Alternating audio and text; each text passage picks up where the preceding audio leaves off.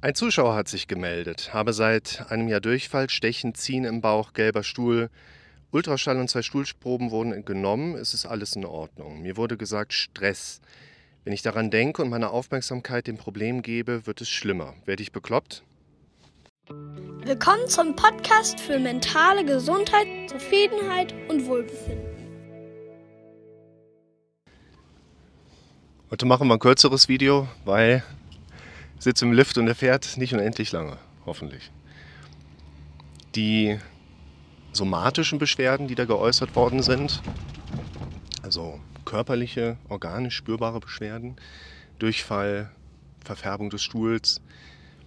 Man muss immer so ein bisschen aufpassen, wenn man jemanden kennenlernt, welche Angaben die Person macht und da vielleicht auch so ein bisschen versuchen reinzuhören, inwiefern hat jemand einen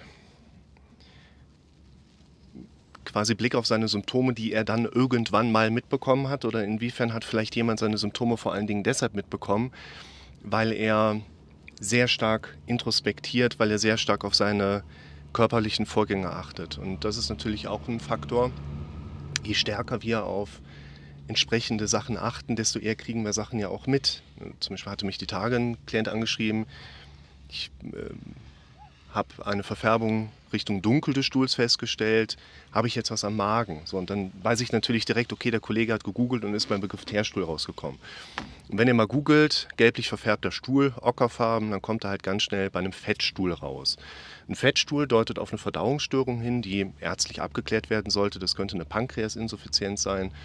Und da würde man dann entsprechend mit Medikamenten relativ gut, relativ schnell auch viel machen können. Das ist alles nicht so wild. Aber wenn man natürlich die, ich sag mal, Zwischenebene erstmal hat und googelt dann und ist dann erstmal in Panik, so das macht ja auch keinen Spaß. Und hier finde ich ganz wichtig, immer wieder auch nochmal zu erwähnen, es macht einfach Sinn, dass ihr euch nochmal ärztlich abklären lasst, wenn solche Symptome neu auftreten. Ich verlinke es euch mal. Heißt es, dass ihr jedes neue Symptom immer sofort abklären müsst? Nein.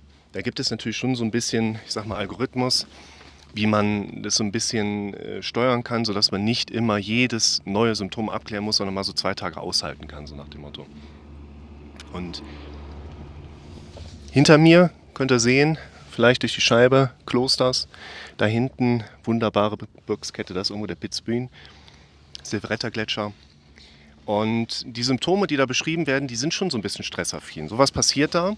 Kann ich das so vorstellen? Die Ausschüttung von Stresshormonen verlinkt ähm, gebe ich das euch unten mit an, Thema äh, Selbstverwirklichung. Da erkläre ich anhand des Teller Spaghetti Bolognese, warum unser Körper mit Stresshormonen auf gefährliche Gedanken reagiert. Und jetzt hast du quasi wegen ständiger Probleme, unlösbarer Aufgaben, Druck etc. pp. immer weiter auch irgendwelche Problemstellungen, die immer weiter Stresshormone ausschütten. Was passiert in unserem Körper?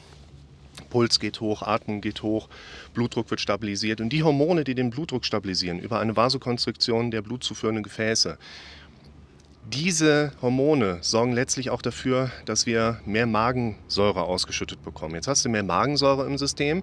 Das bedeutet, du hast sowieso schon mal häufiger so Angelegenheiten wie latentes Unwohlsein, Magendrücken, vielleicht bis hin zum äh, Magengeschwür, ne? Schleimhautentzündung am Magen bis hin zum Magengeschwür letztlich kannst du dir das dahin denken, weil immer wieder Dinge, die dich unter Druck setzen, mehr Stresshormone ausschütten und in der Folge immer weiter dazu führen, dass auch solche Symptome entstehen können. Kommt dadurch ein gelblich verfärbter Stuhl? Nicht direkt. Es ist jetzt nicht so, dass Stresshormone den Stuhl gelb verfärben können, meines Wissens nach.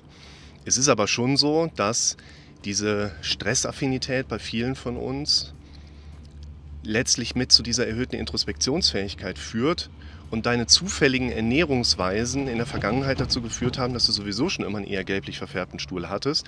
Und jetzt fällt es dir aber erstmal so richtig auf. Und das finde ich für uns ganz wichtig, dass wir hier sagen können, kann das vom Stress kommen? Ja, grundsätzlich schon. Es werden vielleicht aber einige Leute sich auch melden und sagen, Moment, bei mir habe ich aber nach dem achten Arztbesuch dann mal, der hat wirklich nachgeguckt und eine Diagnose bekommen, ja, das gibt es auch, das ist aber Gott sei Dank relativ selten. Deshalb würde ich hier sagen, lass mal so ein bisschen nach Wahrscheinlichkeitsmustern gehen. Also nicht direkt schauen, okay, das, das ist jetzt psychisch oder das ist nur organisch, sondern das verlinke ich dir auch mal. ist mein Problem psychogen oder organisch bedingt, wo man über so eine Vierfelder-Matrix mal grob abklären kann. Bei denjenigen, die vom Kopf her eine entsprechende gedankliche Belastung mitbekommen können und die organisch diffuse Symptome haben, bei denen macht es immer Sinn, erstmal von der Reihenfolge das hier so ein bisschen näher unter die Lupe zu nehmen und daran zu arbeiten. Und wenn dann die körperliche Symptomatik immer noch besteht, auch mal das Organische weiter abzuklären.